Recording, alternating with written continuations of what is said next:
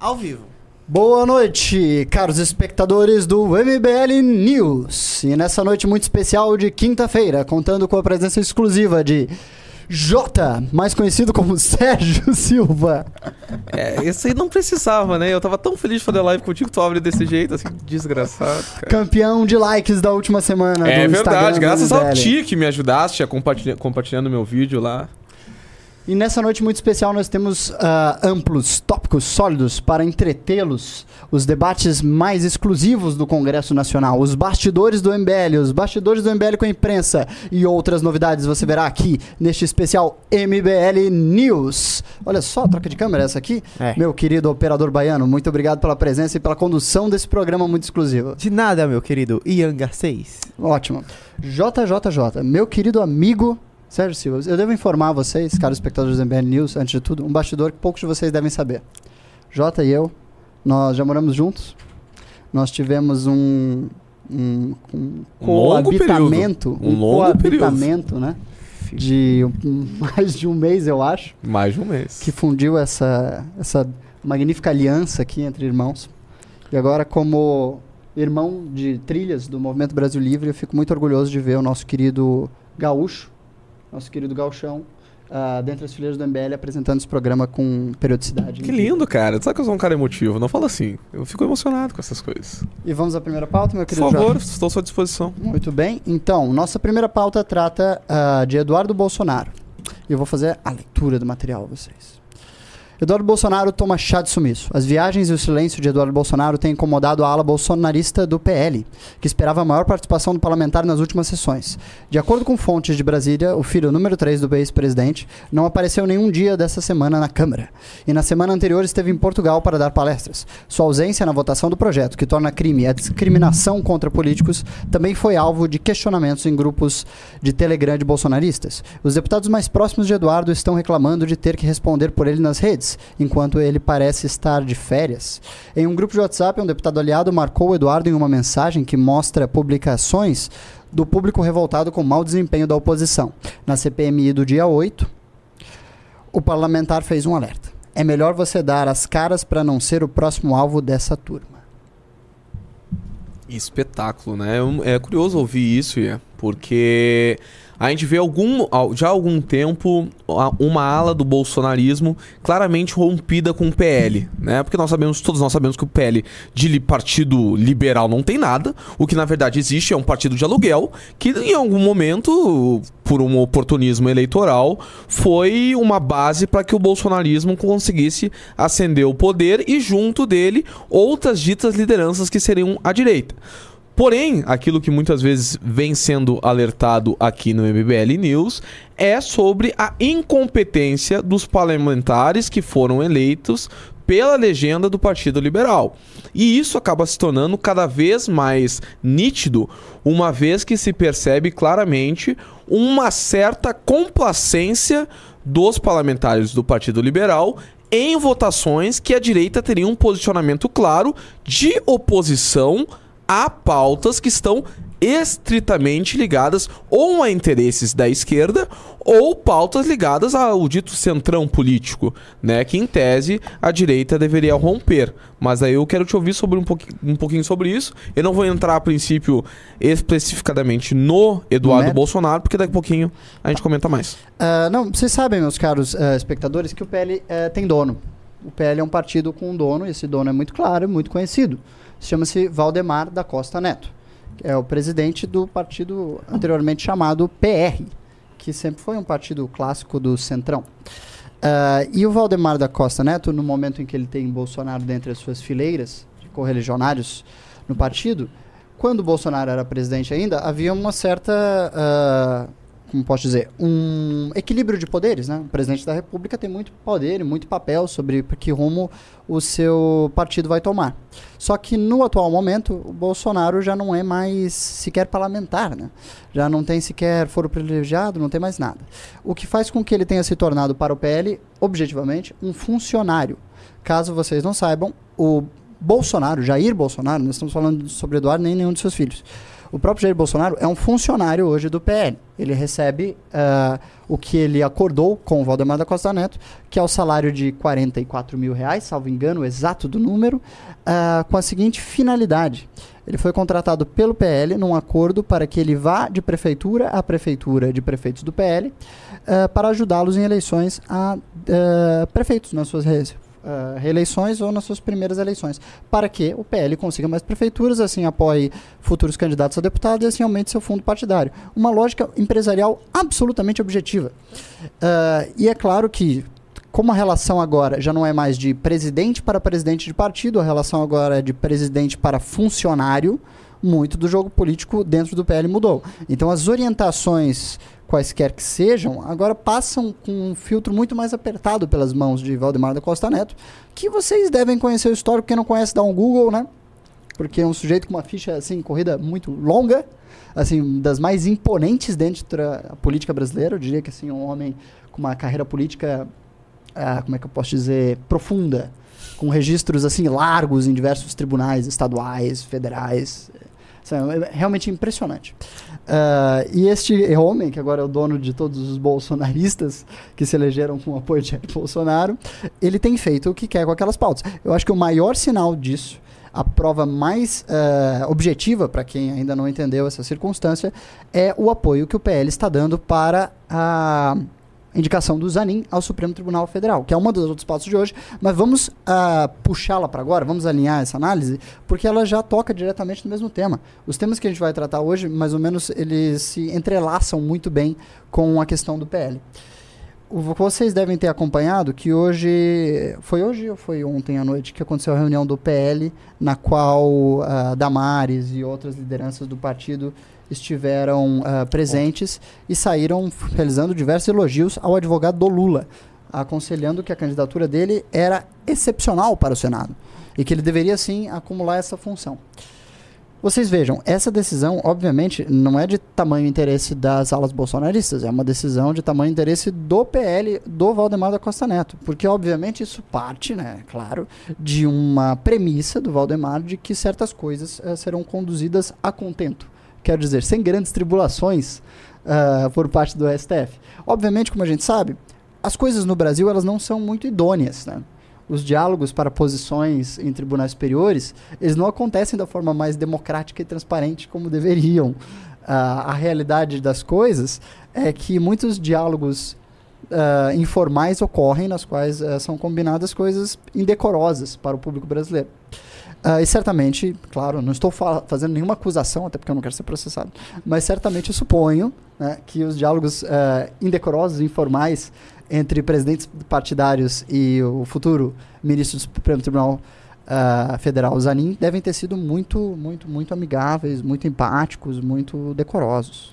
A gente já viu essa história, né? A gente viu essa história há pouco tempo, durante as indicações para o STF do próprio ex-presidente Jair Bolsonaro, ocorreram alguns tipos de diálogos transversais com outros interesses por trás. Nós vemos aí a, a nomeação de dois ministros que, de certa forma, segundo o bolsonarismo, os traíram, mas a gente nunca sabe até que ponto foi realizado esse acordo, principalmente quando se tange sobre Cássio Nunes e André Mendonça, que foram dois ministros fundamentais para a soltura do então presidente Lula, e aqui sempre cabe essa alfinetada, né, que dizem que foi o MBL, ah, vocês votaram nulo, então faz o L, mas né, qualquer pessoa que mais fez o L de quem teve um envolvimento diretamente na soltura do, do, do atual presidente Lula do que o ex-presidente Bolsonaro, né? na minha opinião. Ele, ele teve muito mais culpa do que qualquer outro grupo político, né? inclusive grupos da esquerda que fizeram oposição, como por exemplo, sei lá, o Ciro Gomes, que fez um apoio informal ali no segundo turno. Mas quando a gente trata sobre Cristiano Zanin, eu vejo que na live passada eu falei muito com o Ricardo sobre isso, né? Essa diferenciação, cada vez mais vai haver uma diferenciação entre Bolsonaro e bolsonarismo.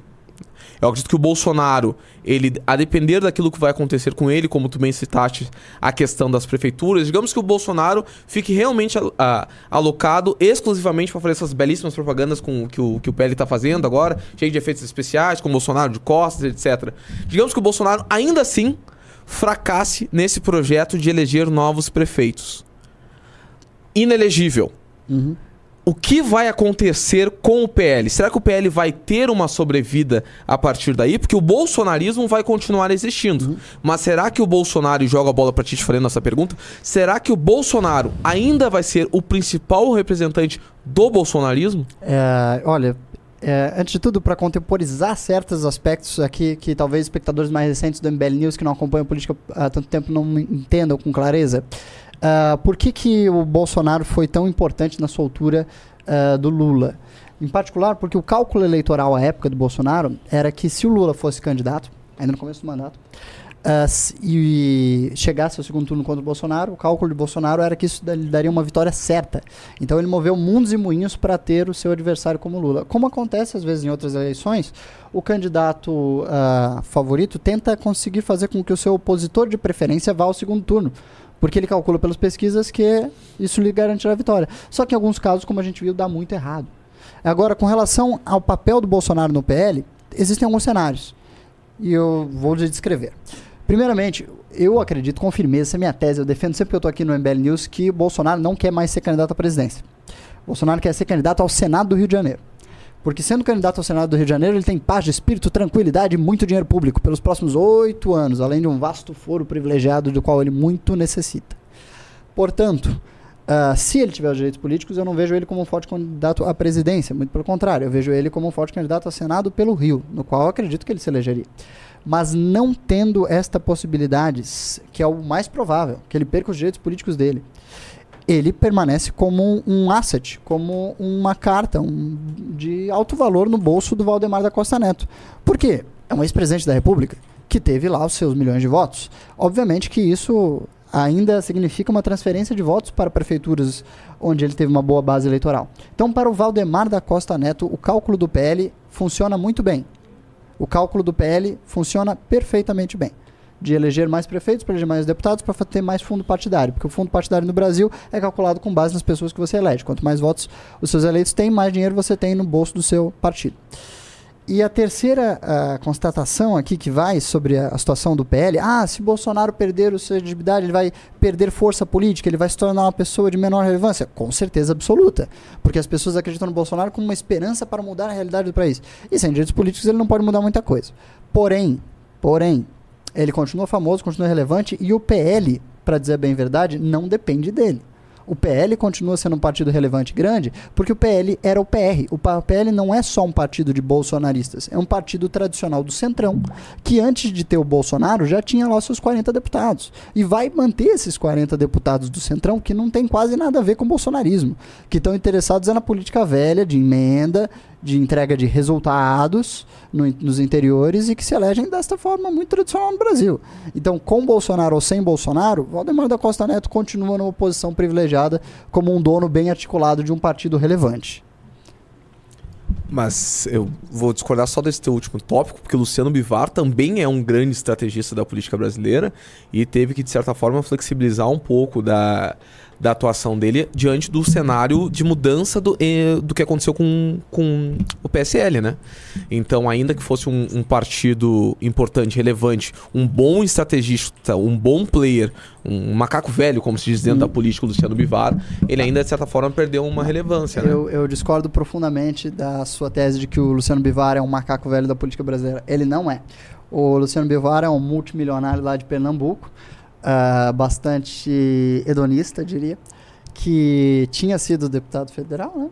Uh, salvo engano, e aí depois ele Sim. saiu para tocar as empresas dele, os negócios dele, e aí quando ele viu uma grande oportunidade, ele voltou à política com um partido que estava morto, um partido que não tinha nenhuma relevância, mas do qual a legenda ele era dono. Era então, o DEM? O ele Luciano Bivar. Ele veio do DEM? Não, meu caro. O Luciano Bivar era o dono do PSL. PSL. Ah, do PSL, verdade. Exato. Então, que era um partido que tinha zero deputados, ou um deputado. Era um partido absolutamente relevante. Era uma legenda de aluguel que existia. E aí, este multimilionário donista aí de Pernambuco viu uma grande oportunidade. Eu boto o Bolsonaro aí dentro, elejo uma bela bancada, me elejo e vamos embora. E assim ele se tornou um presidente de partido relevante. Mas não é como se ele fosse um político tradicional que construiu por longos anos alguma coisa importante. Isso não ocorreu. Então, ah, eu diria que o histórico do Valdemar é muito diferente do histórico do Luciano Eu Bivar. concordo contigo que o Valdemar é maior e mais relevante, mas também tu não pode esquecer que o Bivar foi para um, foi um partido irrelevante, trouxe com ele o principal representante da direita daquele momento, que era, era o Jair dele. Bolsonaro. Ele era sim, o dono. Ok, sim, sim. Mas ainda assim, trouxe o Jair Bolsonaro e ainda foi o principal estrategista que derrubou o Sérgio Moro. É, Ele aí- derrubou o Sérgio Moro. É, de fato, ele teve um grande papel na Não que derrubada seja muito difícil derrubar o Sérgio Moro num cenário político, né? De alguém que tem uma certa incapacidade de articulação, até mesmo pelo fato de recém ter entrado e ter tentado encabeçar um projeto de presidência, né? Mas eu quero fazer um anúncio muito especial aqui antes que a gente passe para o próximo tópico. Ah, eu gostaria de anunciar o seguinte: Meus caros, esta é a Valete Sua câmera, sua sobre câmera. inteligência artificial. Tantã. a edição deste mês. E se você for um dos cinco primeiros a assinar o Clube MBL durante esta live, aparecendo seu nomezinho neste querido contador aqui, você receberá uma, receberá uma desta na porta da sua casa. Então assine Clube MBL. Ponto, ah, desculpe, clube.mbl.org.br e você vai ganhar uma dessa aqui na porta da sua casa. Não tem sorteio, então, então entrou, ganhou. Entrou, ganhou. Ah, Entrou, ganhou. um Se você assinar o Clube MBL, Ah. você ganha esta revista, esta edição exclusiva aqui. Seja um dos cinco primeiros e esteja lá conosco. Muito bem. A segunda pauta eu lhe dou aos cuidados de Jota, com muita honra. Eu tô meio cego, cara. Eu- até mesmo o pessoal hoje na, na live comentou que realmente eu tô com uma vista cansada, mas vamos tentar, vamos ver. Por favor, Jota, a leitura da segunda pauta. Um dia nós teremos um teleprompter, caro espectador do MBL News. Prometemos. Nossa, essa é uma excelente ideia. Teremos um teleprompter. Como Para, foi a terceira reunião ministerial de Lula?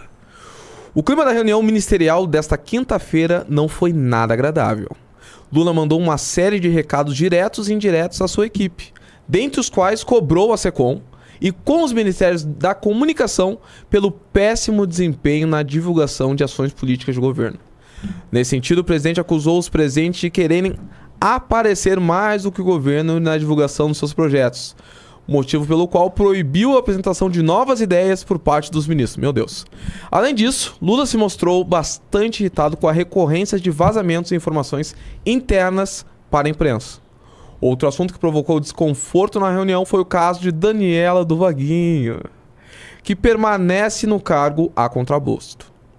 O presidente afirmou que não irá abrir as pernas para a União Brasil. Por isso enviou Rui Costa, principal adversário do partido no governo, para ouvir as demandas dos líderes da legenda. Ia Garcês. Então, a União Brasil está numa situação muito engraçada, né? Se você for ver, a maior parte dos parlamentares do MBL estão neste partido chamado União Brasil, que é tipo uma cesta de frutas, assim. Você tem abacaxi, você tem laranja, você tem monte de coisas, tem uns vegetais Qual é a segunda fruta que tu também. diz que tem?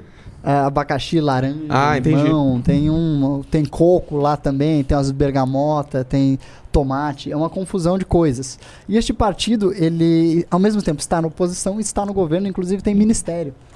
Ou seja, é um desentendimento absoluto. Ela é como se fosse uma, uma torre de Babel, assim, na qual ninguém fala a mesma língua. Só que por ser um projeto completamente desmembrado, digamos assim, ele permite, é claro, que as partes dentro dele tomem as suas próprias posições. Ele permite com que não haja ah, questões fechadas no partido, com que não haja orientações gerais.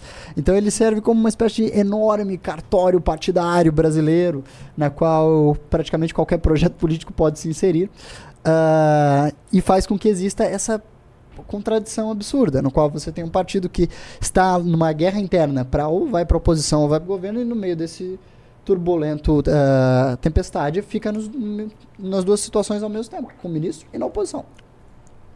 É interessante isso, Ian, porque, sem sombra de dúvidas, eu vejo muitas vezes as pessoas perguntando na, na live e tal. Alô, Baiano? Obrigado, Baiano. Eu vejo muitas vezes as pessoas perguntando na live, etc. Ah, o que, que você acha que vai acontecer com Lula? Vai tomar um impeachment? Vai durar os quatro anos? O Congresso vai passar a perna? O Alckmin vai articular alguma coisa? E o União Brasil, meus amigos, acaba sendo um dos principais players para a gente definir esse futuro, para a gente definir esse caminho. Digo isso porque, como bem colocaste o Ian, o União Brasil, além de ter ministérios, é o partido que realmente está jogando com o Lula. Percebe-se naturalmente que é o partido muito parecido com o que fez o Arthur Lira e o Ciro Nogueira na época do, do, do bolsonarismo, de tentar fazer com que os projetos políticos dele tomassem a frente, tomassem o controle do governo, é o que União Brasil está tentando fazer agora. Né? Então, a Daniela do Vaguinho, que é uma ministra que todo mundo já sabe, a gente já tratou algumas vezes aqui no EBML News, que é uma ministra que já tem um, grandes acusações de corrupção, né, de ser envolvidas com, com milícias, etc., né, causou um verdadeiro racha no governo. Agora, o próprio União Brasil quer a sua cadeira.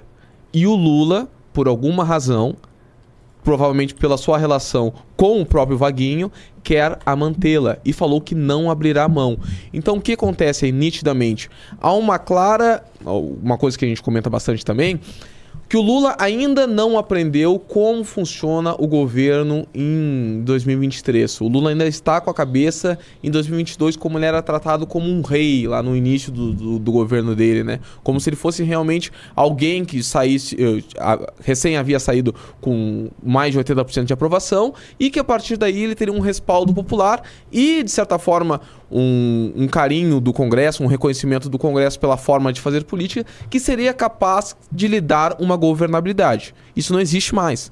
O que existe hoje é a União Brasil sendo capaz de tocar um projeto basicamente de forma desconexa daquilo que o governo pretende tocar e, de certa forma, a partir da inviabilidade de conseguir um maior destaque de articulação do próprio Rui Costa, de conseguir barrar todas as reformas que o, que o governo Lula tenta tocar.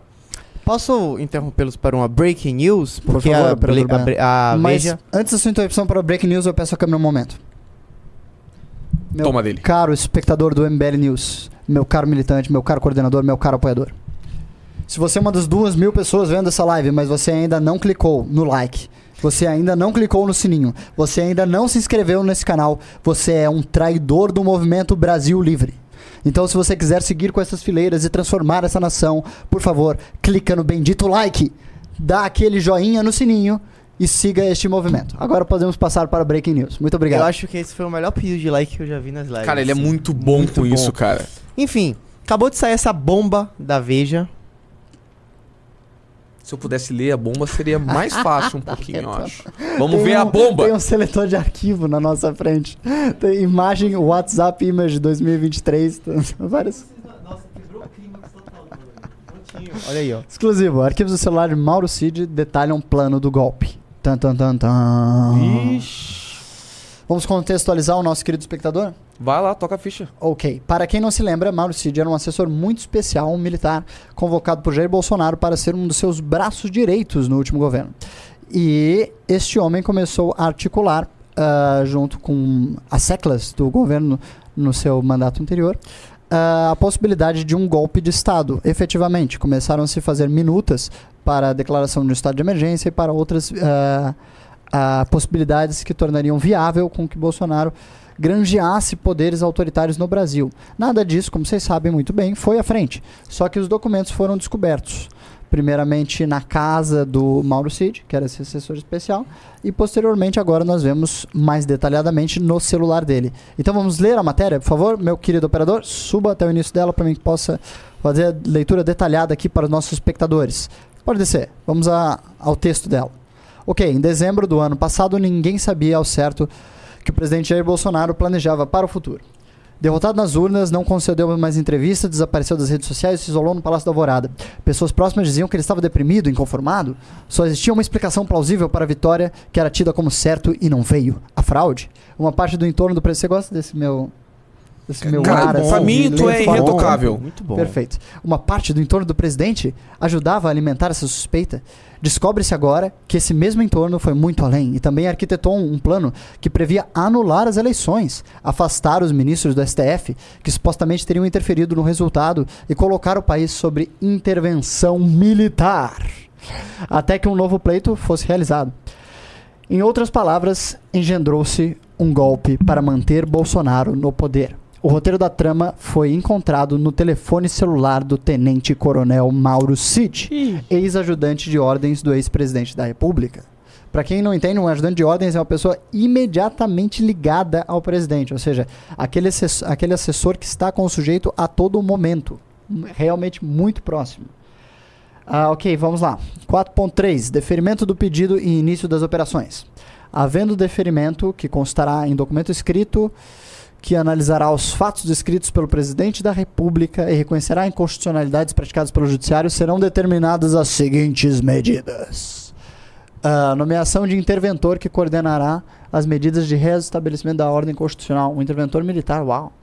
Fixação de prazo para restabelecimento da ordem constitucional, ou seja, estado de exceção. Designação expressa de que, além das Forças Armadas, as instituições de segurança pública de nível federal, PF e PRF, ou seja, a Polícia Rodoviária Federal, também estarão subordinadas ao interventor. Determinação de quais atos praticados pelo Poder Judiciário devem ser suspensos imediatamente. Suspensão do Judiciário. Caramba. Ah, inclusive o afastamento preventivo daqueles que praticaram atos em violação direta da Constituição Federal, ou seja, afastamento de ministro do Supremo. Abertura de inquérito para investigação das condutas das autoridades afastadas previamente, ou seja, perseguição política policial. E, ao final, encaminhamento desse inquérito ao órgão com competência para processar as respectivas autoridades. Havendo crime de responsabilidade imputado a ministro do Supremo, deverá ser encaminhado um inquérito ao Senado Federal para fins de julgamento do transgressor. Uau! F. Autorização para que o interventor suspenda outros atos inconstitucionais praticados pelo Poder Judiciário que forem descobertos durante a intervenção, com a finalidade de concretamente restabelecer as prerrogativas constitucionais violadas. No caso de atos de cunho normativo eleitoral, devem ser citadas as respectivas resoluções do TSE. Uau! Tendo sido afastados os ministros do TSE devido ao fato de serem responsáveis pela prática de atos com violação da prerrogativa de outros poderes. Ou seja, a desculpa para o golpe já estava na própria no documento da arquitetura. Devem ser chamados a integrar a corte os respectivos substitutos. Os atuais membros substitutos do TSE, relativamente às vagas do TSE, são Cássio Nunes, André Mendonça e Dias Toffoli. Eita! Que curioso esse trio, hein? Eita, nós! Quem diria? H. Sendo reconhecida a atuação em desacordo. Por favor? Em desacordo com a Const- a Constituição da Corte Eleitoral, deverá o interventor fixar o prazo para a realização das novas eleições, que serão coordenados pelo TSE em nova composição, haja vista o afastamento preventivo dos ministros a quem foi imputada conduta violadora da Constituição. Então, para quem dizer que Bolsonaro não estava ah, arquitetando e tentando e buscando uma forma de implementar um golpe militar no Brasil, isto é uma prova muito, muito, muito, muito, muito objetiva deste fato. É uma descrição completa de como e quando ele esperava realizar isso. Só que, obviamente, como se veriu, ah, as instituições e a história não permitiu. Mas para quem se acompanha o MBL News, a gente está falando sobre isso desde 2000 e... 19? desde 2019, cara. Quando é que aconteceu o Derrete MBL, na qual o MBL se recusou 19, a participar? Não, maio. 26 de maio, de 2019. 2019. Quando o MBL. Verifica se é isso mesmo. 16 de maio de 2019. O MBL, ele teve um grande. A grande racha do MBL, né? De fato, eh, com o governo, começou naquele importante fenômeno do uh, Derrete MBL, que foi quando o governo federal colocou todas as suas armas contra o movimento, porque nós nos recusamos e denunciamos uma manifestação que pedia por intervenção militar que estava sendo capitaneada pelo governo federal. Olha aí, ó. É isso. Maio de 2019. Então nós, vi- nós vi- vimos desde 2019 explicando para toda a nossa audiência, explicando para todos os nossos seguidores e para todos os veículos de imprensa que o governo estava tentando articular uma intervenção militar no Brasil. E assim, se não ficou claro nestes anos todos de explicação, aqui vocês têm uma prova, eu diria, absoluta sobre este fato. O governo não apenas estava ah, com esse intento, como ele começou a arquitetura deste intento, e você tem documentos muito objetivos que comprovam a vontade e a necessidade os trabalhos internos do governo para tentar a articulação do golpe. Cara, é, eu sinceramente fico até negativamente emocionado, assim, ah, vendo esse tipo de, de revelação, porque realmente, ainda que todos os indícios ah, caminhavam para essa resolução aí, infelizmente, para nós que somos da direita, é extremamente complicado acreditar que é possível ainda reacender ah, da direita sem fazer um uma tábula rasa assim, porque o que o Jair Bolsonaro a partir desse documento, fez não foi trair apenas seu os seus eleitores, não foi apenas trair aquelas pessoas que votaram nele em 2018 ou agora em 2022. O Bolsonaro traiu o Brasil, traiu a direita, traiu todas as pessoas que, de certa forma, acreditavam que aquele ciclo que se iniciou desde 2013, passando por 2014, 2015, passou pelo golpe. Pelo golpe. Passou pelo impeachment da presidente Dilma, né? Bem comunista, né? Passou pelo sim. impeachment da presidente Dilma, depois, posteriormente, passou pela. Pô, conseguimos fazer alguns avanços importantes ah, durante o governo Michel Temer. Conseguimos chegar ao poder, querendo ou não, com os mesmos, mesmo com os defeitos, mesmo a gente já sabendo que o Bolsonaro estava longe de ser um presidente ideal para a direita, a direita conseguiu voltar pro, pro poder em 2018. Agora a gente vê que o último legado de um presidente do nosso espectro político, querendo ou não, mesmo com as divergências, é do nosso espectro político, foi a tentativa de um golpe de Estado, de alguém que se dizia um conservador, Ia Garcês. De alguém que se dizia lutar pelas Constituição, jogar dentro das quatro linhas. Que quatro linhas são essas? Qual é o campo que Jair Bolsonaro estava jogando quando se dizia alguém democrata, alguém defensor das instituições, quando tenta aplicar um golpe de Estado. É realmente um. um- é algo que, que, que me toca muito, porque eu penso não somente nas pessoas que se diziam apoiadores do, do Bolsonaro, que muitas delas já desistiram dessa ideia, mas sim também naqueles que acreditavam que era possível acreditar num novo Brasil naquele momento. Né? O Bolsonaro realmente promoveu uma verdadeira ruptura com todo aquele sonho de mudança que os brasileiros tinham. Né? É, foi uma tragédia. É muito triste ver ah, várias pessoas que eram muito significativas ah, na direita no como princípio dela, da nova direita no princípio dela, tipo Olavo de Carvalho, os Bolsonaros todos, assim, chegando a um final de enorme fracasso, né? Vendo suas ideias seus projetos morrerem na praia de modo tão lamentoso. É, é realmente, é quase humilhante para a nova direita chegar nesse ponto. É triste ver que a gente precisa reconstruir e reconstruir e reconstruir tudo quase do zero. Bem, por favor, operador, desce um pouco, eu quero ver ali o título do, do documento e as demais informações do, do artigo. Muito bem, o documento se intitulava Forças Armadas como Poder modera- Moderador. É, isso aí, Forças Armadas como Poder Interventor. O plano sustenta numa tese controversa, segundo a qual os militares poderiam ser convocados pelo arbítrio para arbitrar um conflito entre poderes. A derrota de Bolsonaro, de acordo com muitos de seus apoiadores, teria, do- teria como causa decisões inconstitucionais proferidas durante a campanha eleitoral pelos ministros do Supremo, que também integram o Tribunal Superior Eleitoral. Esse seria o ingrediente principal, mas não único, do conflito que justificaria a intervenção militar. Entende-se que o conjunto dos fatos descritos seriam capazes de demonstrar não só uma atuação abusiva do judiciário, mas também abuso praticado pelos maiores conglomerados de mídia brasileira, de modo a influenciar diretamente o eleitor e o resultado da eleição em favor de determinado candidato. Explica o autor do texto encontrado com Cid. Pode baixar? Aí o Cid, com quem? Não, Jean La, Lawande. A pressão do subchefe. Jean Lawande. Pressão do sub- subchefe do Estado-Maior. Nossa, tem mais. Tem, a matéria é bem grande. O documento, ah, que não é aquela minuta encontrada com o ex-ministro Anderson ainda Torres. teve isso, né? É, ainda pra quem não outra lembra- minuta. Para quem não lembra, anteriormente se encontrou na casa do Anderson Torres, numa operação de busca e apreensão, uma minuta. que é uma minuta? É um pequeno ah, artigo descritivo do que se planejava fazer. Não é um, sabe, um, proje um pré-projeto que nós, nós temos aqui, quase um PL. Ó, este é o documento que será entregue ao, ao Congresso. A minuta é só um dispositivo, digamos assim, anotando quais os principais pontos para a elaboração de um projeto como este que nós estamos vendo aqui agora. Bem, vamos lá.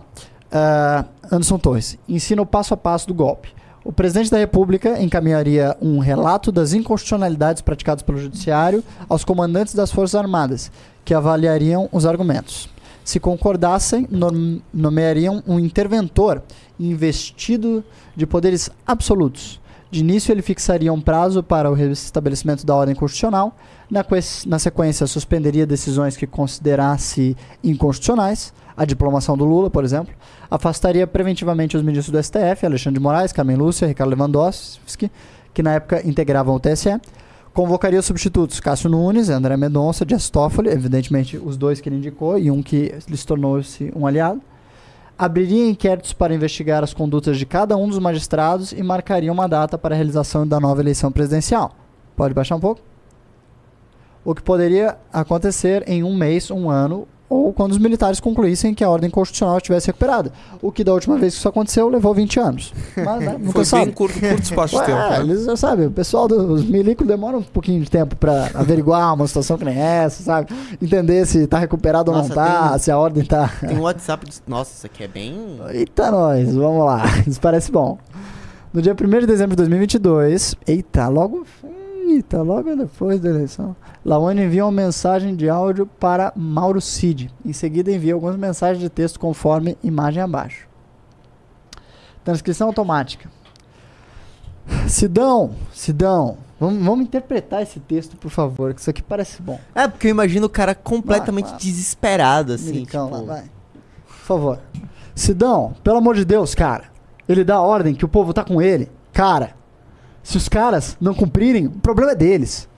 Acaba o exército brasileiro se esses caras não cumprirem a ordem, a ordem do, você sabe, do comandante supremo. Como é que eu vou aceitar uma ordem de um general que não recebeu, que não aceitou a ordem do comandante? Pelo amor de Deus, Sidão, pelo amor de Deus, faz alguma coisa, cara. Convence ele a fazer. Ele não pode recuar agora. Ele não tem nada a perder. Ele vai ser preso. Eita. O presidente vai ser preso. Pode baixar? E pior, na papuda, cara. Na papuda. Porque até isso, aquele filho da puta quer tirar dos caras. Esse cara deve ser carioca, né? o direito de ser preso é prisão especial com curso superior. Vai tirar. Cid, temos que pensar, cara. Não pode ser agora racional, não. É emotivo. Tem que ser racional, cara. Pelo amor de Deus. Quer- Vai lá, por favor, Jota. Interprete um outro personagem. Mas o PR não pode dar uma ordem se ele não confia no AC. Então ferrou. Vai ter que ser pelo povo mesmo, cara. Nossa, pessoal, a gente tava brincando, né? Claro, porque o MBL, ele precisa, né? Isso é entretenimento, a gente se diverte, às vezes, com situações catastróficas que o Brasil vive. Mas não é por maldade, mas é porque você só consegue lidar com o Brasil se você tiver um pouco de senso de humor e alegria, entende? Porque aqui realmente é, é a Brasilândia, sabe? Aqui você precisa rir do absurdo, senão você não consegue acordar amanhã. Vamos continuar um pouco. O roteiro do golpe faz parte de um relatório de 66 páginas produzido pela Diretoria de Inteligência da Polícia Federal. Os peritos escrutinaram mensagens de WhatsApp, áudios, backups de segurança e arquivos armazenados pelo auxiliar do ex-presidente em seu aparelho celular. O conjunto do material não deixa dúvida que nos últimos dias do governo Bolsonaro havia gente graúda empenhada em atentar contra a democracia. A exemplo da minuta encontrada em fevereiro na casa do me- ex-ministro Anderson Torres. Os documentos apreendidos na casa de Mauro Cid também têm como alvos primordiais magistrados do STF e TSE. Para atingir esses alvos são consideradas diversas possibilidades. No telefonema do ex-ajudante de ordens foi encontrado um segundo documento, que avalia até a hipótese de, de decreto de estado de sítio, uma das medidas mais extremas previstas na Constituição, originalmente pensada para enfrentar situações excepcionalíssimas, como, por exemplo, uma eventual agressão estrangeira. Não, para vocês verem que, assim, até as pessoas mais próximas do Bolsonaro acreditam que ele será preso. Ou seja, a equipe próxima que discute, que ajuda, que auxilia imediatamente o presidente da República acredita que ele será preso. Então a situação é muito ah, gra- grave, né? Como é que o sujeito foi parar numa cilada dessa? coisa? E o Ai, pior é que muitas Bolsonaro. vezes eles utilizam a prerrogativa de que, bom, Bolsonaro vai ser preso. Dito isso, ah, vamos dar um golpe de Estado. É, não. Como se fosse algo simples. aceitável. É, não, o cara vai ser preso aqui, qual a solução? Não, a gente faz uma intervenção militar que a gente não sabe quando é que vai acabar, onde vai parar. Claro, a solução é simplérrima, assim, você só desfaz todo o judiciário, vê o que acontece com o Congresso, joga as instituições do Brasil no lixo, que demoraram séculos para serem construídas. É, assim, o Brasil é aquela coisa maravilhosa, né? Casca de banana pra tudo. Vamos pro próximo diálogo? Por favor. Vê se eu quero interpretar aqui. Meu amigo, na saída do QG, encontrei, bom, o host. SC Conte Cotter. Foi uma conversa longa. O que significa SCMT Cotter? Não sei. Menor ideia. Foi uma conversa longa. Mas para resumir, se o EB receber a ordem, cumpre prontamente. De modo próprio. O EB nada vai fazer porque será visto como golpe. Então está nas mãos do PR, ou seja, do presidente. Mensagem recebida de um amigo do QG. Não o deixe esmorecer. Ou seja, os amigos militares aliados pró- próximos de Bolsonaro dizendo que era viável a execução do golpe, conquanto, é claro, o presidente tomasse o primeiro passo. Eita, nós, pra você ver que as Forças Armadas no Brasil também estão numa situaçãozinha. Cid, pelo amor de Deus, o homem tem que dar a ordem. Se a cúpula do EB não está com ele, de divisão pra baixo está. que foi aquilo que a gente acompanhou. Exército seria. EB seria Exército Brasileiro. Exército Brasileiro. Ah, mas foi o que a gente acompanhou no final do governo. Ah, isso- esse assunto, como todo mundo sabe, menos os bolsonaristas no Brasil, foi extensamente discutido com os militares. E os militares deram vários sinais à época que não estavam dispostos a um golpe militar, pelo menos o comando maior. E parte dos bolsonaristas lunáticos da base apostava na possibilidade de criar uma revolta dentro do exército para fazer com que os tenentes, uma revolta tenentista, tenentes, sargentos e oficiais menores, tentassem capitanear um golpe de Estado. Isso foi discutido na política brasileira a sério. Esse, esse absurdo, ridículo, foi discutido a sério nos anos finais do governo Bolsonaro. E é claro, agora a gente vê mais claramente isso nessa apreensão de celular, na qual você vê essas conversas vazadas. Vamos lá, assessores, a, assessore dele coragem, pelo amor de Deus. Vamos lá. Muita coisa acontecendo, passo a passo, excelente. Essas conversas cariocas são maravilhosas, né? Vamos lá. tem mais diálogo aqui. Não, os diálogos são muito bons, sobe. Interpretações. Soube que agora não vai ser nada. Decepção, irmão. Entregamos o país a bandidos. Qual foi a data ali? Dia 21. 21 de 12, 22 de 12. 21 de dezembro 21 de dezembro. Ah, depois da diplomação. Não, foi antes da diplomação, né? Foi depois da eleição e antes da diplomação. A Dezembro? diplomação é 1 de janeiro, não é?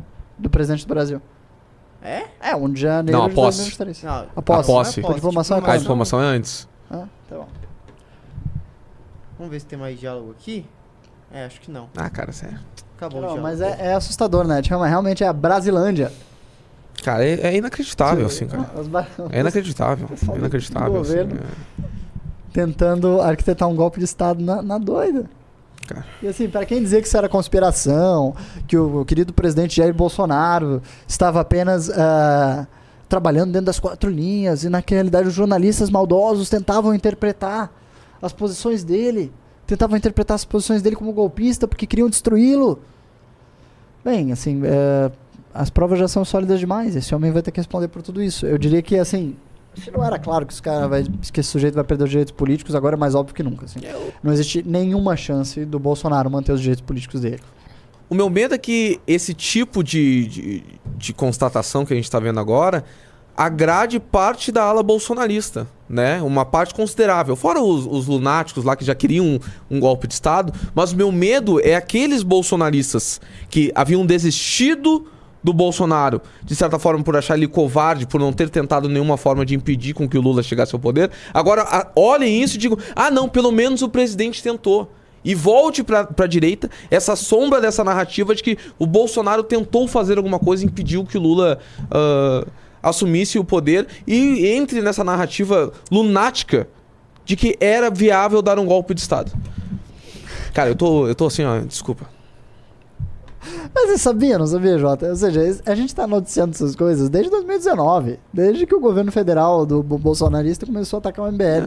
Ah, pra gente nada disso é novidade, a gente só não tinha, obviamente, acesso a essas conversas de bastidores agora desse celular. Mas a gente sabia que esses diálogos ocorriam, a gente, eu diria que todo mundo de certa influência, de certa capacidade na política nacional ah, tem, tinha esse tipo de informação. Obviamente é que agora se torna uma prova patente, irrefutável e objetiva. É, mas se isso vai agradar ou desagradar alas do bolsonarismo, eu acho que vai causar mais o efeito desagradar, porque, de toda forma, é, pra- até para aquela parte da base dele que queria e foi às ruas por uma intervenção militar, bem, ele fracassou e fracassou miseravelmente. Mas daí reforça a narrativa de que a culpa teria sido do exército, né? Uou! Olha aí o um homem! grande escritor brasileiro adentra esta sala. E olha o que ele é? trouxe! Mano, E olha o que ele traz. Olha o que ele trouxe, Ô, não vem sozinho. Não vem sozinho. Qual é o Pumba? Venha, venha. Venha, por favor. Venha, venha. Abre um espacinho aqui pro nosso querido. Olha Que dá aqui, eu vim espaço. mostrar pra quem tá Por favor. assistindo E um aqui. microfone, um microfone. Não, Eu vim mostrar pra quem tá. Qual é a câmera? Aquela ali? Eu vim Olha, mostrar pra aquela- você que tá meio, assistindo. Câmera que Essa você aqui? quiser. Olha isso aqui. Isso aqui tá um primor, isso aqui. É, essa edição aqui está um. Boa noite, né? Boa noite. Boa noite. Boa noite, professor. Boa, noite, boa noite pra quem tá Paulo Cruz. assistindo. Tudo bem? Tudo Beleza aí? Cara, ficou bonito, hein? Ficou maravilhosa, né, Paulo? Ficou bonita. Tem um artigão meu lindo Eu aqui, soube hein? que o seu é o melhor, né? Racismo como ideologia política. Espetáculo. Lindo, lindo. Mas a revista ficou, ó. Quem tá assistindo e ainda não entrou pro clube, corre, hein? Hoje Essa todo mundo que aqui- entrar pro clube ganha a revista. Vai ganhar? Vai ganhar. Cinco ah, primeiros, os cinco malandro, primeiros. Já ó. não perde, hein? Não per- Porque essa aqui ficou profissa, hein? Ficou maravilhosa, né? Cada edição tá melhor. Profissa, ficou Cada profissa. edição tá melhor. Parabéns, vi só falar isso. Ó, maravilhoso. Só de passagem pra dar um alô, falar um alô pra vocês e, ó, assinem lá Ah, o clube e recebam a Valete. Deixa eu fazer um Tá bom merchanzinho demais. dos artigos do meu querido professor Paulo Cruz. Ah, tenho um imenso orgulho de saber que o Paulo Cruz está desenvolvendo uma tese ao longo das páginas da Valete. Tipo, não é um trabalho de um artigo aqui sobre um tema, um artigo ali sobre outro. É uma grande construção intelectual que o Paulo está fazendo ao longo de várias edições da Valete que vão levar a um dos estudos mais originais já vistos no Brasil e uma Uou. obra que eu acredito que ganhará as ruas e o debate público. Pô, tomara. Olha aí. Toma, tomara, tomara. Então, assim, quer participar da história do debate público brasileiro? Adquira Valete. É isso. Gente, tamo junto. Abraço. Muito obrigado, Bom ver honra. vocês. Um abraço pra vocês aí. Tchau. Beijão. Até mais. Tchau, tchau. Não tem como não mais, Eu cara. tenho, eu tenho um orgulho maravilhoso de saber que do lado do MBL só tem os melhores e os maiores. Cara é um monstro. Paulo Cruz é maravilhoso, o Francisco Raso, uma pessoa incrível, um dos meus filósofos favoritos do Brasil. É um dos mais lidos no Brasil também, sabia? O, o Raso é um dos poucos ah, filósofos popstar, sabe? Aquele filósofo que realmente consegue chegar, entrar no debate público, ser comentado, ser discutido e, sabe, se tornar centro dos temas e pautar os temas. O Paulo Raso, o Francisco Raso é um dos principais. Paulo Raso, veja só. Paulo já- já Raso é uma fusão dois. poderosa, a fusão hein? do Paulo Cruz Toma. com o Francisco Raso, Aham. o super filósofo. E pior que é verdade mesmo, eu amo o Raso, porque eu tô de prova que na casa dele tem um- uma pilha assim de livros do Raso. Assim. Não, eu amo o Raso. Sempre que eu vejo o Raso, eu corro pra abraçar ele. Assim, o Raso é assim, ah, meu filósofo do coração. Amo esse cara. E, Lá ele. E ele. E é maravilhoso saber que o MBL está conseguindo congregar as melhores mentes da direita brasileira nessa iniciativa que é a revista Valete. Tipo, realmente, os melhores pensadores da direita brasileira têm um lugar para escrever hoje e registrar, sabe, profundamente o que de fato está ocorrendo no melhor do debate da nova direita brasileira. Porque não vai ser o, sabe, o Twitter dos bolsonaristas que vai pautar o debate ah, da direita nos próximos anos. Não vai ser isso. Vai ser a revista Valete. Vai ser o campo de discussão verdadeiro para a intelectualidade da nova direita brasileira. E é isso que está sendo criado aqui. É por isso que o MBL lança os projetos mais relevantes, mais importantes, que dão melhores frutos. Eu acho que eu quero tocar num temazinho que é um uma coisinha que tá me, tá me, tá me dando agonia. Vai, Que toca. a Globo News entrou em contato com a gente. Ah, hoje à tarde, essa história é muito boa, pera já. Então eu vou, Sim. eu vou já dar ali na Globo News. Entrou em contato com a gente que eles estão fazendo uma ah, matéria sobre junho de 2013. Sabe? A jornada de junho de 2013. Posso falar sobre isso aqui, operadora? Ou você acha que Pode, furar manda a bala. Globo News Você é tem a sacanagem? imagem que você mostrou pro antes de começar o programa? Qual? Ah, da matéria? É. Não, peraí, deixa eu introduzir. A Globo News começou, eh, vai fazer uma matéria agora sobre eh, a jornada de 2003, a revolta do passe livre, vocês lembram? O movimento passe livre, começou os protestos lá em 2013 pelo, por conta do aumento de 20 centavos nas passagens do transporte público e tudo mais. E aí vários jornalistas começaram a buscar o MBL para fazer matérias a respeito desse período histórico, no qual o MBL obviamente não existia, né? O movimento foi criado em 2014, então ele nem existia nesse período. Só que muitos analistas políticos veem, eh, principalmente de esquerda, veem o MBL como resultado dessas manifestações, como se um dos grandes desdobramentos históricos das manifestações de 2013 fosse o Movimento Brasil Livre, que realizou suas próprias manifestações, que foram muito maiores do que as manifestações de 2013, foram as maiores manifestações da história, foram em 2015, ah, pelo impeachment da Dilma Rousseff.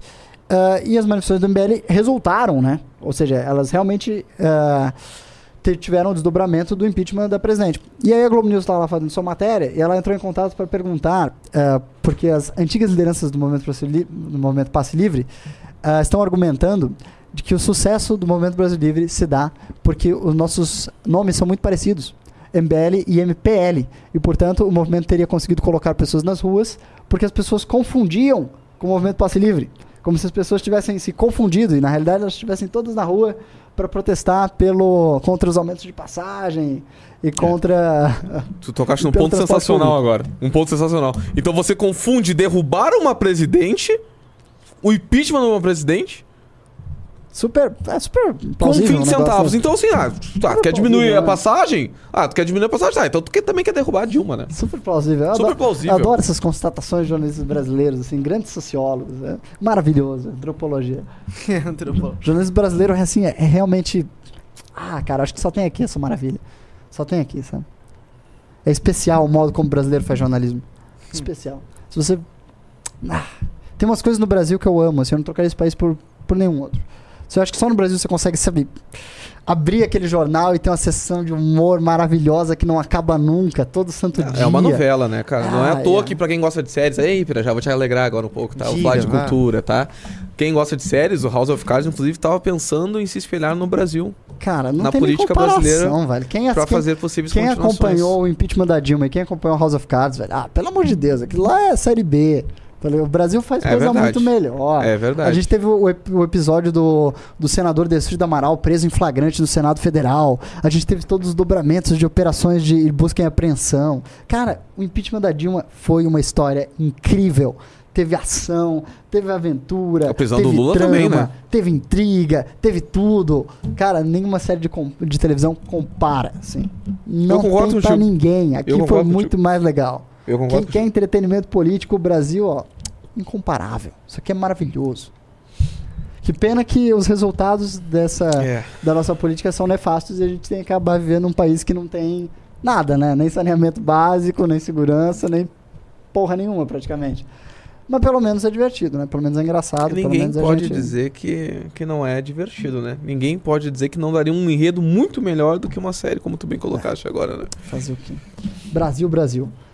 Bem, vamos concluir aqui com os últimos tópicos, porque este MBL News muito especial eh, precisa continuar e nós precisamos manter atualizados os nossos queridos, ah, nossos queridos espectadores. Então, puxando já para o próximo tema, ah, com discurso de derrota, Bolsonaro recebe ordem de silêncio. Notícia exclusiva aqui. A ordem é submergir Jair Bolsonaro, bastidores do PL. Ah, Jair Bolsonaro foi fortemente orientado por aliados e advogados a evitar os holofotes e ficar em silêncio até o dia 22, quando o Supremo Tribunal Eleitoral, Superior Tribunal Eleitoral, ah, inicia o julgamento que pode torná-lo inelegível. O discurso do ex-presidente nessa quinta-feira, durante a filiação do ex-ministro Marcelo Queiroga ao PL, foi visto por aliados como uma aceitação prévia da derrota na Corte Eleitoral. De fato, foi nesse tom. A vida do candidato ao executivo não é fácil, tenho mais de 500 processos. Isso foi o Bolsonaro falando. Mas como gestor, bem mais para lá do que para cá. Acho que contribui bastante para o futuro do meu país, juntamente com vocês, e posso contribuir ainda, aconteça o que acontecer. Ou seja, fala de derrota do ex-presidente diante do julgamento que o MBL aqui vem alertando ah, em todos os MBL News, vai resultar na cassação dos direitos políticos dele. Isso já está dado como óbvio, ah, tanto pelos analistas jurídicos quanto pelos analistas políticos, e agora pelo próprio Bolsonaro nessas falas. Ah, a gente vem alertando isso há muito tempo, então acho que a gente se repete ao falar, mas as provas são ah, gigantes, nada é circunstancial, e eu diria que este fim já está dado como certo. A pergunta é se depois ele será preso em decorrência dos demais processos. É, Ian, mas sabe o que eu fico pensando? Diga-me, meu querido João. Que é o seguinte, eu ainda acho que é muito estranho, e muito nebulosa essa história desse apoio massivo de alas importantes ligadas ao presidente Bolsonaro a Cristiano Zanin. Ah, Eu acho que Entendi, aí entendi. talvez tenha alguma brecha.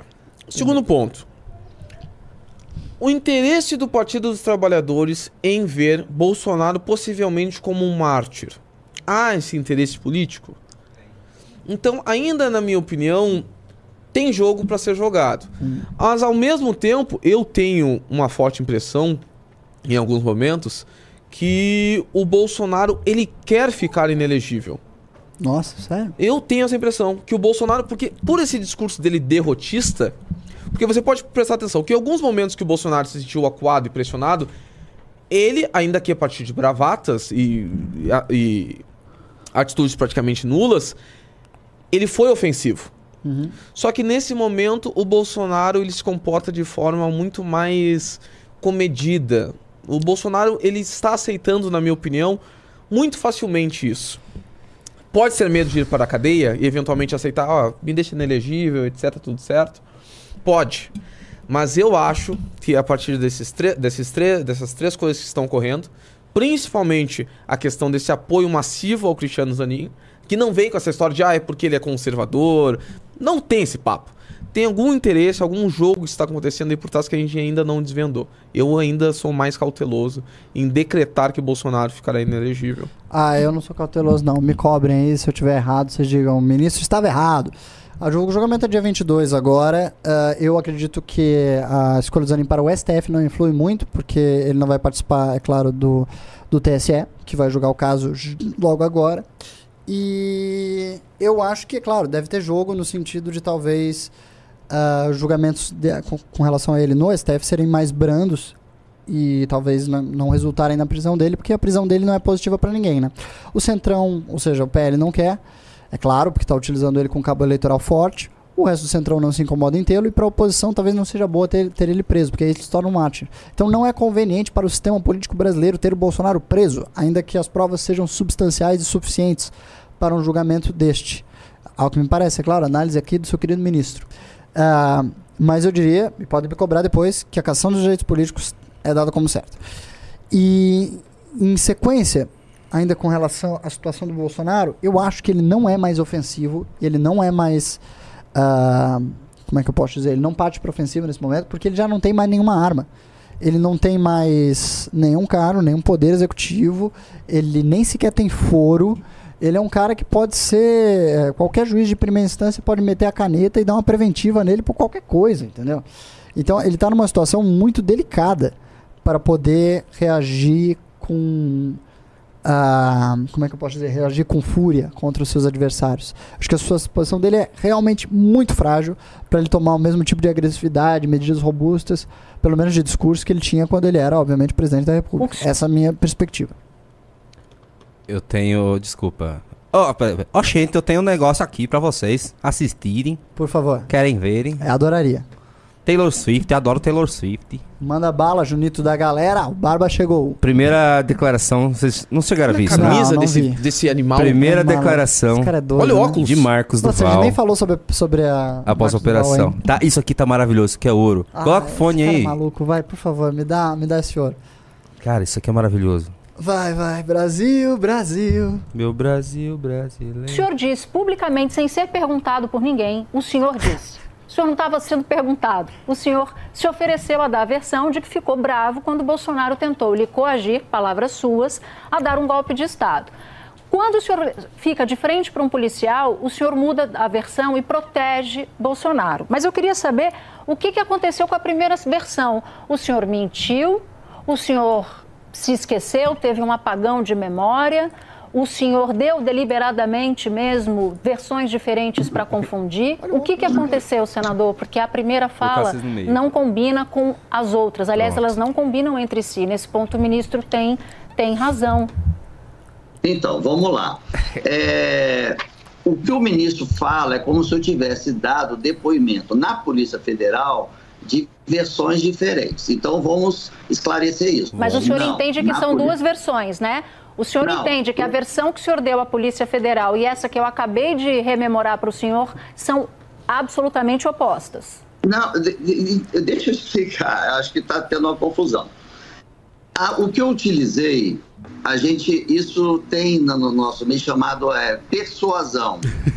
Desde a Segunda Guerra Mundial é usado isso para você mandar, ter o engajamento Canalha. da imprensa para mandar algumas mensagens que eu precisava mandar, que era para os ministros que eu já tinha acesso ao documento e já sabia quem seriam os culpados. Não entendi nada, senador. Eu não entendi nada. O que que- Exatamente! Meu Deus, cara, esses Cara. dos depoimentos mais maravilhosos. que eu já vi. isso aí é histórico. vamos ver, vamos ver. Persuasão tem a ver com isso. Eu fiz uma pergunta Então, muito eu- objetiva, eu eu tô- senador. Se o não, senhor então, puder tô- responder. O senhor mentiu ou não mentiu? É só isso, na primeira versão. Espera um pouquinho. Deixa eu falar uma coisa. É importante entender. A versão dada na Polícia Federal é a versão que com Verdadeira. total verdadeira e com detalhes até da roupa que todo mundo estava usando. Ponto. Depois daquilo ali, não falei mais. O que foi dito para a imprensa não era nada oficial. Então, o senhor a- mentiu. O senhor mentiu Não, quando não, falou à imprensa. Não, não, não. para a imprensa, eu usei a estratégia da persuasão. então, você, eu posso mandar para vocês documentos sobre isso, para vocês entenderem Senador, o senhor não precisa me ensinar o que é persuasão. Toma dela. Até porque Então, eu então, entendo eu bem não o que é político. persuasão e entendo bem de mentira também. Nossa. O senhor Não, está aí dizendo que usa a imprensa para mentir. Como é que eu vou acreditar não, que o senhor está falando a verdade adjetivo- agora? A- a- O adjetivo pode ser dado de várias formas, não tem problema. O que é verdade e o que im- importa aqui Meu é Deus, que na, no depoimento da. Polícia Federal, que foi o, Que o bizarro. depoimento oficial, lá está a verdade plena e absoluta. Então, não foi dado outras versões, porque deu a entender na divulgação do ministro que depois do meu depoimento na Polícia Federal, eu dei outros depoimentos na Polícia Federal se contradizendo. Não é verdade. Eu dei apenas um único depoimento e dali encerrou até as entrevistas eu não dava mais. Cara, Nossa, isso aqui é um cara. ouro, isso aqui é histórico. Brasil, Brasil. Isso aqui é Que- histórico. Coisa maravilhosa. Bizarro, cara. Inacreditável. Que bizarro. E depois as pessoas falam, acho engraçado que as pessoas depois falam, ah, precisamos unir a direita. Unir com isso aí? Cara, esse cara Você acha que vai adiantar unir a direita com, com, com um cara assim? Você tem que, tem que jogar no- na lata do lixo da história e esquecer. E- Desculpa, gente, hoje, hoje eu tô. tô. Esse cara é senador, velho. Não, inacreditável. Que coisa Inacreditável. aí, velho. Incompetente, covarde. Maluco. Esse cara é doido. Ho- Hoje tava. Ah, nossa, esse sujeito fez uma coisa. Ele é tão maluco, doido. Não, assim, o Duval é louco. Louco. Essa é a descrição apropriada para o Duval. Ele é louco. Tava no Trending Topics do Twitter hoje, ah, Operação Manjarrola. Né, porque este, este senador da República, um senador da República, postou no seu Instagram a comparação de rola dele com o do ministro Flávio Dino. Pra quem não acredita, este é um post real, por favor, Ah, operador. não, a gente já mostrou. Já mostrou? Já mostrou. Ah, meu Deus do céu. Assim, o sujeito pegou duas fotos dele na praia e do, do ministro Flávio Dino ah, e fez uma comparação de, de rolas. Assim, isso é um senador da República Brasileira, pessoal. Assim, nós estamos na era da internet. Era da internet. Isso aqui tá maravilhoso. Assim, pra quem gosta de entretenimento, pai, Quem gosta de- Brasil, Brasil é insubstituível. Não, não tem país assim no mundo, amigo. Não tem. Não tem. Isso aqui é maravilhoso. Cara, eu disse na live da tarde, agora eu vou repetir na live da noite. O Marcos Duval, ele tem umas pitadas muito semelhantes. O, o Faustino comentou da semelhança dele com o Bob Jeff. Que realmente há uma semelhança, né? Nessa tentativa de, de ser louco, de, de ser conspiracionista. Mas ele também tem uma pitadinha de Weitraub, cara. Que, que me lembra muito, assim, sabe? Sabe porque o Weitraub é aquele cara que fazia revelações que iam revolucionar as instituições com uma live pra, sei lá, três pessoas, sabe? Ele dizia assim, ah, se atribuía uma importância muito maior do que ele teve, porque ele nunca foi um cara relevante, né? Além de ser um ministro incompetente. E, um, e o Duval, ele faz isso, assim, tenta parar, vou desestabilizar a, a república, vou revolucionar as instituições, e chega lá e, e, e- e toma um pau pra Natuza Neri, cara. É triste, né? Mas sabe que o, eu conheci muito o, o Bob Jeff. E o Bob Jeff, ele era um político tradicional calculista, né? Ele não. Ah, ele não era louco. Bob Jeff nunca foi louco. Roberto Jefferson. Ele, na realidade, fez um cálculo, um cálculo muito errado, de que tinha muito a ganhar ali sendo um bolsonarista louco.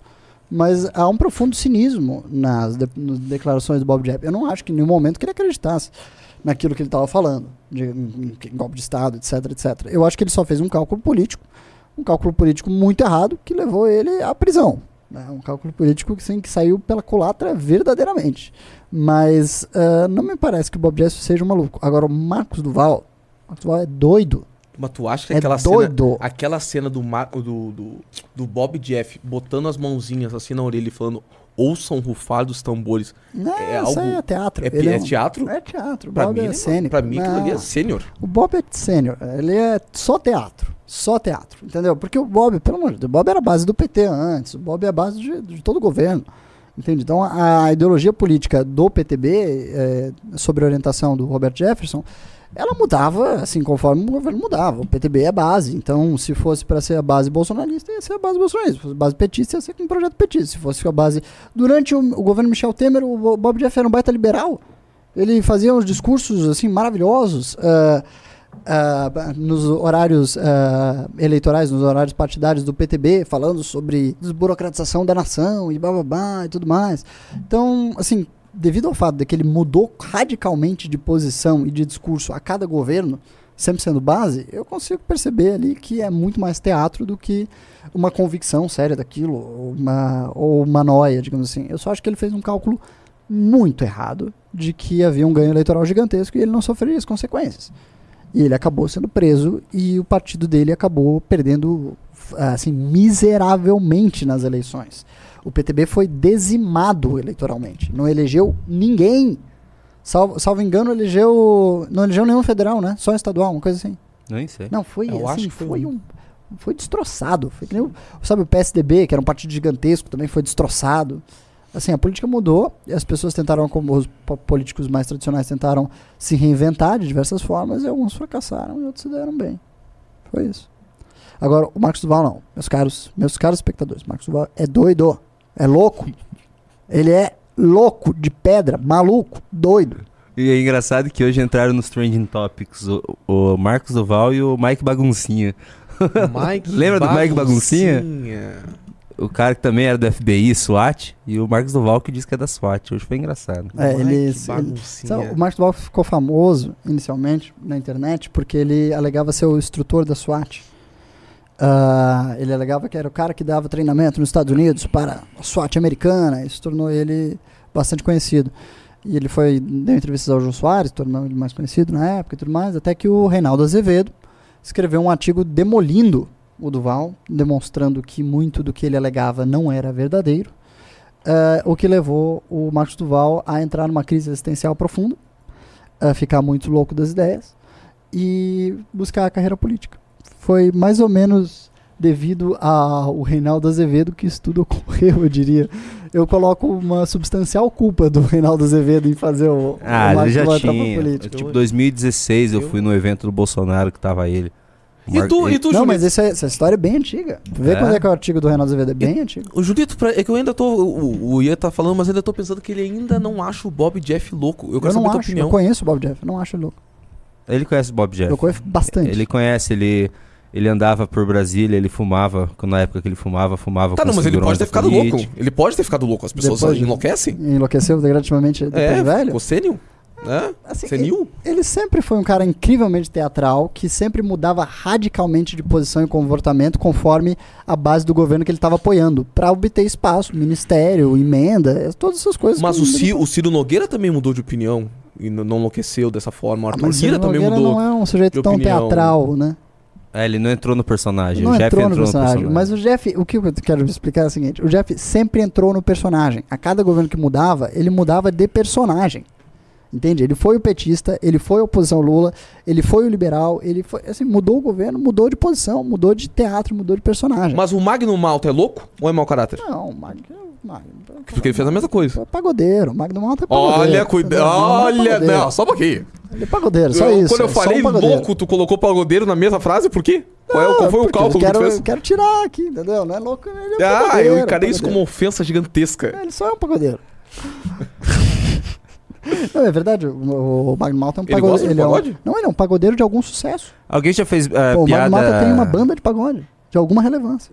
No Ô, estado louco, dele. mas não sabia. É Você não sério? sabia? É sério. Porra! Ele é um pastor e um pagodeiro. Aí, ó. Precisava saber disso agora. Não, vai ouvir os pagodes do Magno Malta depois. Porra! Alguém, alguém do chat já fez uma relação de vocês com todo mundo odeia o Chris?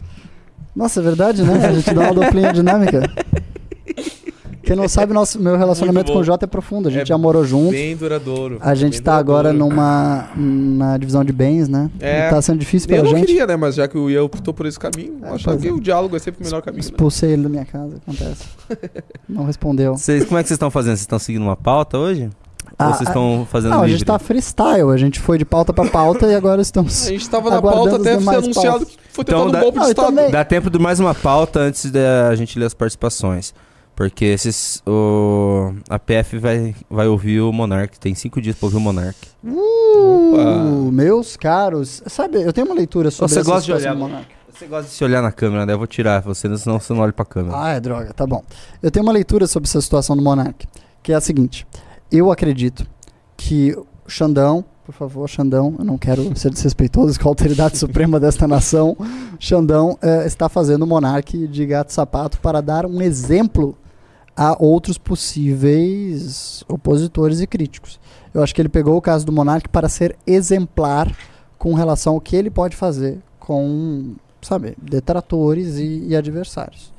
Eu acho que ele está tentando demonstrar a demais cenário político brasileiro o que pode acontecer se você seguir uma linha ah, como monarque ou pior, entende? Se você se tornar um crítico se você ah, enveredar por estas margens. O Monark ele é um cara muito importante para a comunicação da direita, né, de um ponto de vista, ainda que não seja diretamente o nosso o nosso campo político, né, que a- às vezes haja algumas divergências, etc. O Monark ele está cumprindo um, um papel muito importante, que é ficar em cima realmente do ativismo judicial e ser um defensor da liberdade de expressão, ainda que, né, as nuances da liberdade de expressão que o Monark defende às vezes me são um, um pouco estranho. Mas na minha opinião, o Monark ele eu, eu tenho um pouco de medo daquilo que o Monark, como o Monark vai reagir a isso, né? Porque o Monark desde o período eleitoral do ano passado, quando houve aquela, calça, aquela caça às bruxas, eu acho que o Monark ele não voltou ao normal, assim. Eu acho que o Monark realmente ficou muito traumatizado com aquilo que ocorreu, ah, principalmente das atitudes do TSE, etc. E realmente ele, ele, ele precisa voltar à órbita normal. E não sei se ele vai ser capaz, porque quando ele parecia. O Monark, inclusive, agora no programa dele estava flertando com pessoas ah, mais bolsonaristas, etc. Mas eu tenho medo que ele agora realmente seja o fim do Monark. Assim. Eu, tenho, eu tenho esse receio de como ele vai reagir a isso. Eu acho que assim, quando você sofre medidas tão restritivas, tão fortes e tão ah, duras na sua vida quanto as que ele está sendo submetido, e sendo uma pessoa, digamos assim, sem a maior. Ah, como é que eu posso dizer? Esteio interior. Eu diria que o Monark não é uma pessoa exatamente muito forte para enfrentar situações tão pesadas e difíceis quanto as que ele está enfrentando, entende? Isso abala muito uma pessoa. Tem, tem gente que é muito durona, entendeu? Que sofre percepção, perseguição política, encara, vai pra frente, lida com o que precisa lidar e carrega como se, sabe, não fosse nada demais, é parte da vida, parte do, do parte da aventura. E eu conheço gente assim no movimento Brasil Livre, tipo, o Renan, já foi muito atacado de formas assim absurdas, com perseguições políticas esdrúxulas. E ele sempre conseguiu enfrentar isso como se, com a maior naturalidade, com maior eh, perspectiva de futuro. Ah, mas é muito difícil. Você precisa ter uma, um certo estirpe, uma certa ah, força interior, um esteio interior muito grande, que na enorme maioria da população, na enorme maioria das pessoas simplesmente não tem. Então uma coisa dessa hum, abala demais o emocional, o psicológico, as capacidades, a autoimagem da pessoa. Então acho que o Monark vai passar por isso com muita, mas muita dificuldade Meu Deus. e vai ser difícil ver ah, o que vai, como é que ele vai superar isso, se vai superar de uma forma positiva. Eu não queria cortar o teu final emocionante, mas Vamos é lá, que eu achei um negócio Não é necessário, por favor, me dá um pagode do, Coisa lá, me dá um pagode do Magno. aqui. Aqui, ó. Não é Vai, ruim. Vai, não vai. é ruim. Se solta, negão, vai, vai, vai, vai. Isso aí, garoto. Toma dele. Ah, tá bom, é. Do teu ombro amigo do carinho teu. Ah, não, homem, hein? Pagodão. Olha aí, Magno. Mas a Magno. Olha lá a passada. Mas como é música, não pode deixar muito tempo, senão eles derrubam a gente aqui, né? Muito Vai, vai bom, que o verdade. Magno quer derrubar a gente. Mas o né? passinho tá bom, né? Cara, que Deixa ali, ó. passada do. Magno Malta. Passada, Olha ali. Pagodão. Toma demais. dele. Nossa, interessante Não, isso. Eu, eu morei muitos anos em Brasília, né? Fazendo articulação pro, política pro MBL, então eu já tive o privilégio de ver um pagodão do Magno ao vivo. Ah, isso aí, cara, deve ser uma coisa. Foi, foi, foi, foi, foi. foi, Os cara, e foi o baiano, por isso que eu gosto mais do Júnior, porque o baiano ficava se matando pelo ingresso do, do- do- da Taylor Swift quando poderia estar assistindo isso. Pagodão do Magno, né? Pelo amor Nossa, de Deus. era maravilhoso o Sensacional. Vamos E- para as... Oh, desculpa. Não, eu lembro coisas maravilhosas do meu tempo em Brasília, né? A Damares era assessor, assessora dele. E ela recebia todo mundo no gabinete. A Damares era só assessora política que era militante lá pelo movimento da vida e tal. E ajudava a organizar a Marcha do Pra Jesus em Brasília. Então eu conheci muitas as pessoas agora que né, estão à luz dos holofotes políticos em situações muito complicadas, ah, num tempo mais simples, talvez, né? Quando era só contra o petismo e todo mundo podia se abraçar e ouvir um pagode junto. Lamentavelmente não é mais assim. Ah, é triste. Eu, eu, eu particularmente não gosto de ver a direita tão desunida e rachada Eu quanto ela está hoje. contigo. Eu sei que não tem, não tem jeito. Assim, a única coisa sólida na nova direita brasileira é o MBL. Obrigado. É o MBL. E por consequente, né, a gente tem que ser muito sólido, muito firme para que esse negócio todo não desmorone e não haja mais direita nenhuma no Brasil. Então é preciso que a gente siga a nossa linha, seja sólido e faça o que é preciso ser feito. Mas realmente saudades de um, do mundo no qual a direita podia se unir para ouvir um pagodão do, Magno do. Magno, Magno Malta. e só relaxar, ser feliz e derrubar o PT, sabe? V- Vamos voltar nesse tempo, amigo, se Deus quiser. Ai, ai, Junito. tomara. Vamos para as participações? Participações. Eu vou começar, acho que pelo canal Roxinho. Mas quantos clubes nós estamos? Por favor, me fala. Seis. Seis! Olha aí! Opa! Batemos a meta! Olha aí! A meta da Valete. Então, os cinco primeiros que entraram receberão a Valete em casa. E sabe, vamos dar um bônus aqui, um bônus da noite, bônus exclusivo da noite. Só pra, só pra vocês agora, Pô, nesse que momento mancada especial. que entrou em sexto, hein? Eu ah, também então eu não acho, quero não. ser, não quero ser sacana com essa Ah, gente. dá, Não. pra, dá pra todo mundo Não, aí, então então. assim, Dá pra todo mundo. Dá o operador mundo. convenceu. Todos que entrarem até o final da leitura de pimbas de hoje, a gente vai marcar o tema e aquele sexto ali também vai ganhar, porque a gente é um, um grupo político, né? Nós queremos ajudar todos os nossos queridos espectadores. Todo mundo que entrar até o final desse news vai receber a Valete em casa. Tá, você vai Esta dar pro sexto? especial. Vou, vou dar pro sexto também. Ih, aí, vai, vai, vai. Pronto, eu mando nesse entendi. programa. Vão receber Valete. Ih, Aproveite a oportunidade. Hum, é só hum, agora. Aproveite entendi. essa bendita dessa oportunidade, querido, porque essa edição exclusiva é a melhor que a gente já fez até hoje. O, o professor Paulo Cruz veio aqui só pra falar isso. Não, é porque tá boa mesmo. tava né? muito O boa. pessoal vem aqui só elogiar. Então, Só- clube.mbl.org.br, faça lá a sua assinatura do Clube MBL e ganhe essa edição da Valete.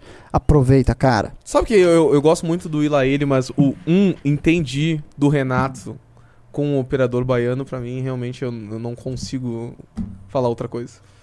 Eu, eu vou tirar esse, esse retorno aqui, porque o Ian, ele só olha pro retorno. Ele gosta, ele gosta quando você tá diante das- do seu retorno não olhar pra ele. Ele gosta, ele Complicado. Só vou deixar maiorzão. Ó, olha pra esse retorno. Olha só que bonitão. Não quero olhar pra retorno agora. Eu quero olhar pra você. Eu quero olhar pra você. Ixi, mano. Sai, Entendi. mano. Sa- O Brazilian Poker Players, Brazilians Poker Players, falou que pastor que baixa tambor é esse, essa é nova. Ele é Olha, não pastor? tanto, não Ele- tanto. Não sei se ele é pastor. ele é Depende, pastor? do, depende Ele é, do claro. tambor. Depende do Eu conheço uns pastores que tocam tambor também, não pagode. Eita. Vamos ver o que eles estão falando. Vamos ver o que eles estão falando. O Enigma Medinho. Se Marcos Duval é da SWAT, eu sou filho do Bilderberg. Ah, se o Marcos Duval é da SWAT, eu sou branco.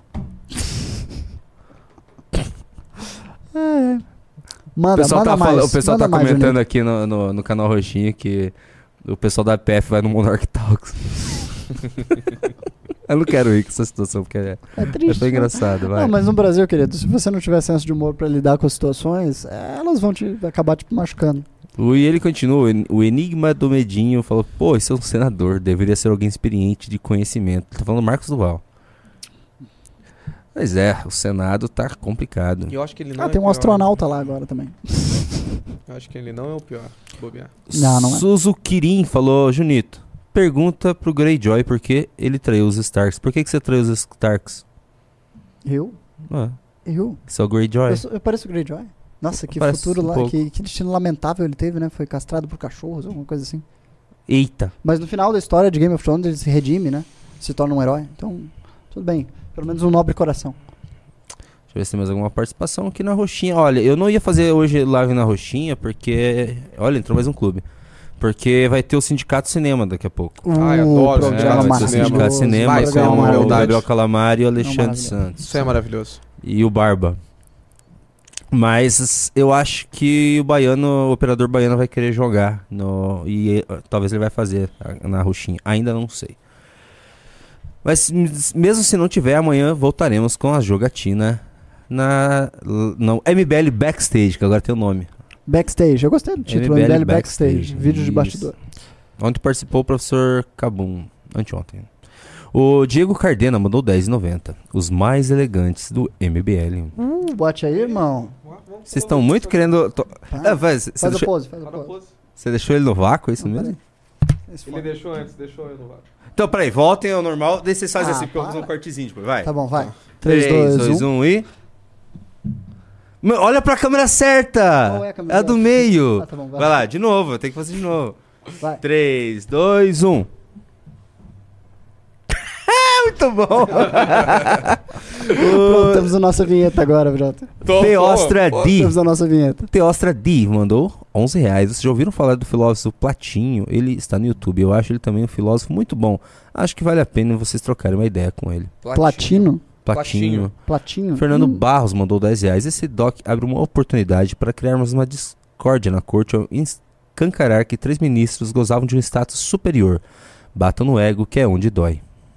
É, de fato, ah, esse da revelação desse documento vai gerar, é claro, ah, questionamentos a respeito da conduta desses três ministros do Supremo, porque se eles eram visados como, ah, digamos, particip- não diria participantes, mas as pessoas que seriam convocadas a conduzir o Supremo Tribunal Eleitoral dentro de uma situação de golpe de Estado, bem, isso gera alguns questionamentos, gera alguma situação, né? O terceiro era o, o Toffoli, né? Eu tava falando.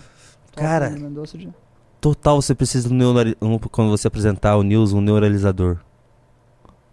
Você sabe o que que é um neuralizador? Não. O que o Will Smith usava no MIB Homens de Ah, Preto pra fazer o sim. pessoal esquecer. Nossa. Genial, cara, cara. vai ficar muito Falar em Will louco. Smith, deixa eu mostrar uma coisa pra vocês aqui. Ah, você não mostrou ainda? Não mostrei, pô. Eu Pô, tava te esperando. Tu acha que eu vou eu- mostrar isso com o Pirajá? Vou esperar aqui e vou mostrar aqui contigo aqui, ó. Olha aí. Qual câmera que eu tô? Meinha. Toma dele. Toma dessa meia. Olha aqui em cima. Sensacional, né? It's not unusual to have Cara, esse é o melhor noticiário político do Brasil, né? Não tem pra ninguém. Eles Not unusual to have when you are- Vamos lá, temos mais um. O Thiago mandou 11 reais. Estavam muito claras as diferenças de pautas das manifestações de 2013 e 2015, mesmo na época. Engraçado que se fossem direitistas fazendo essas afirmações, teríamos correções por parte da emissora. Não, é claro, a imprensa é muito tendenciosa no Brasil. Assim, o jornalismo, é, a redação de jornal é claramente de esquerda e faz com que eles vejam tudo por uma ótica, obviamente, ah, uma ótica enviesada. Então eles nem sequer entendem por que perguntas como essa são completamente absurdas. Tu Ah. Apareceu agora o, o professor lá da. o professor lá da CPI da, da MST que, que bateu na canal Detone, que falou exatamente isso. A lógica enviesada através do olhar. É, o, inclusive, o, quando respondeu à Folha de São Paulo, o Arthur Duval, ele disse que a, a ferramenta do ingênuo para entender o mundo é sempre a lente ideológica, porque ela simplifica tudo a termos muito simplórios que fazem com que fique fácil pensar sobre as, as coisas. Só que fácil de uma forma falsa. Ah, e o triste é que, como as redações são uma echo chamber, né, são uma câmara de eco, eles ainda têm ah, a mesma perspectiva reproduzida pelos seus coleguinhas e acabam nunca dando, ah, chegando ao entendimento de que o que eles falam seria visto como ridículo, ah, inapropriado ou absurdo nas ruas conversando com pessoas normais. Caramba! Olha, eu vou, eu vou falar uma coisa agora que a gente chegou no último programa do dia. Todos os nossos experimentos ao longo do dia com programas, o Merreiro de manhã, o, o Jota, o Faustino e agora, assim, todos deram muito certo. Olha aí, Acho cara. Bons que todos, experimentos. todos os programas foram bons.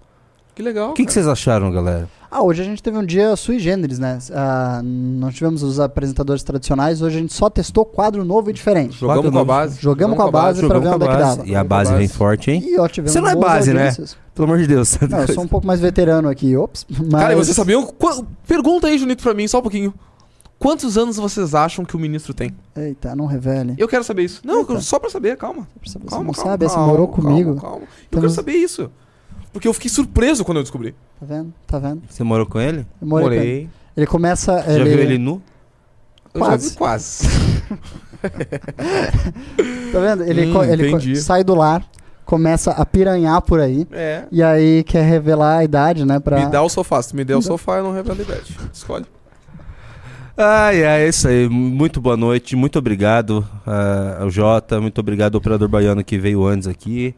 E é isso aí, mas além estaremos no Sindicato Cinema. Não Vejam percam. Sindicato é top. Sindicato é top. Do Foi- cinema. Foi um prazer incomensurável estar com vocês mais uma noite nesse querido MBL News. Amamos a todos vocês, nossos queridos espectadores deste tradicional programa que quer salvar o Brasil. É um romântico, né? It's not unusual to have fun to anyone.